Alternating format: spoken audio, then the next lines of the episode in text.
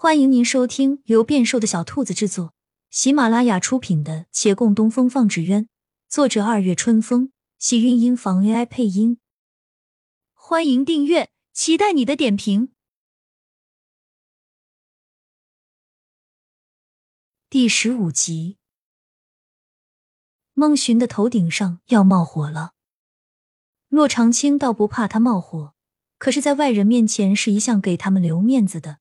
他含糊的回应了一声，沈芊芊却连听都没听清楚，立刻站了起来。妹妹，你糊涂了呀！孟寻摩拳擦掌，若不是她是个女子，怕是已经挨打了。骆长青按住身边的人，笑道：“我这徒弟挺好的，他好不好另说，你还知道他是你徒弟啊？哪有师徒在一起的？传出去。”岂不是被人耻笑？你以后要如何见人？你这长青斋还要不要开下去？沈芊芊俨然比自己的事情还操心。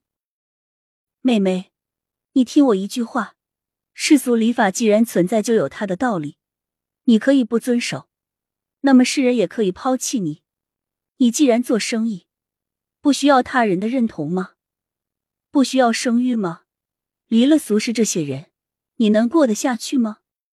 孟寻已是按耐不住，起身要来辩，可是目光一扫洛长青，却微微怔住。他师傅此刻的神色并不坦然，似乎是真的在思索沈芊芊的话，并且思索的极其费心。假的东西需要去思索吗？孟寻半起的身子又坐了回去，脑子转了一圈又一圈，忽然想出个结论，而后猛一抬头，把自己吓了一跳。糟糕！师傅莫非真的对我有心思？他霎时间脸色通红，身下的椅子若长了刺，再坐不住。他挪于起身，将着往外走去。喂，阿寻，你别走啊！骆长青回过神，纳闷的叫他。这困境还没解，他怎么忽然撂挑子不干了？话已起了头，他总不能再找个人来吧？可那一句喊刚传到孟寻的耳朵里。就见他被如火烧般陡然一蹦，转眼就找不到踪影了。他无奈摇头，就知道这人是不靠谱的。杨连奇的奇怪用意他看不透，想多做解释却恐会错意。原本不打算理会，偏有沈芊芊这个插科打诨的，让他不理会又不行。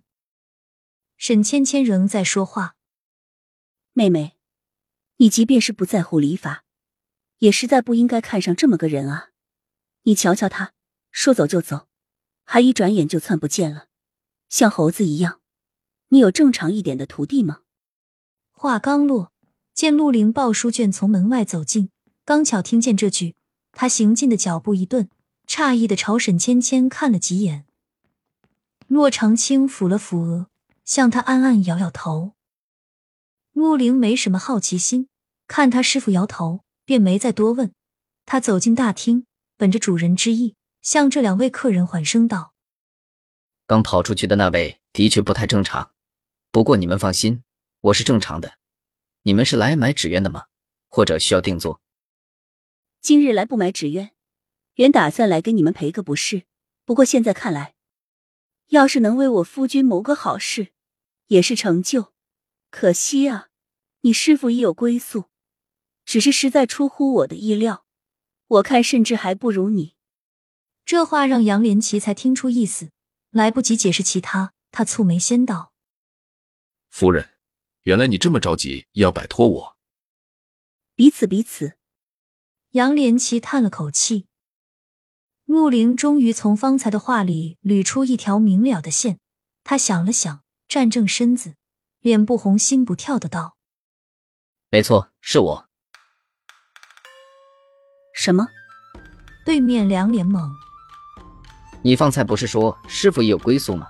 就是我，其他人请勿对我师傅多加挂念。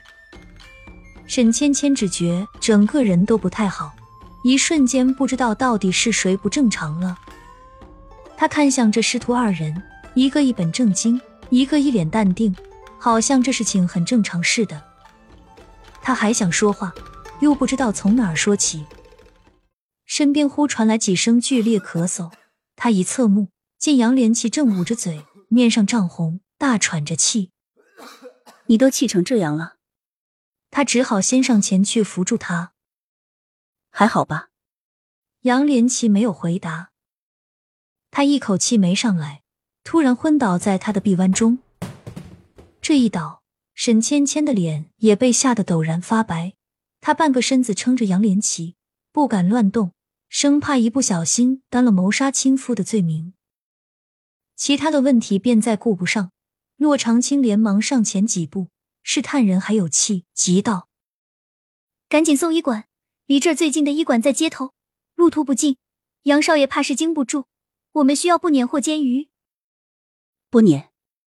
沈芊芊皱眉，早上来时他们明明可以做不撵的，是他负气不肯，这报应来的也太快了。长青斋没有，不过，骆长青向外看了看。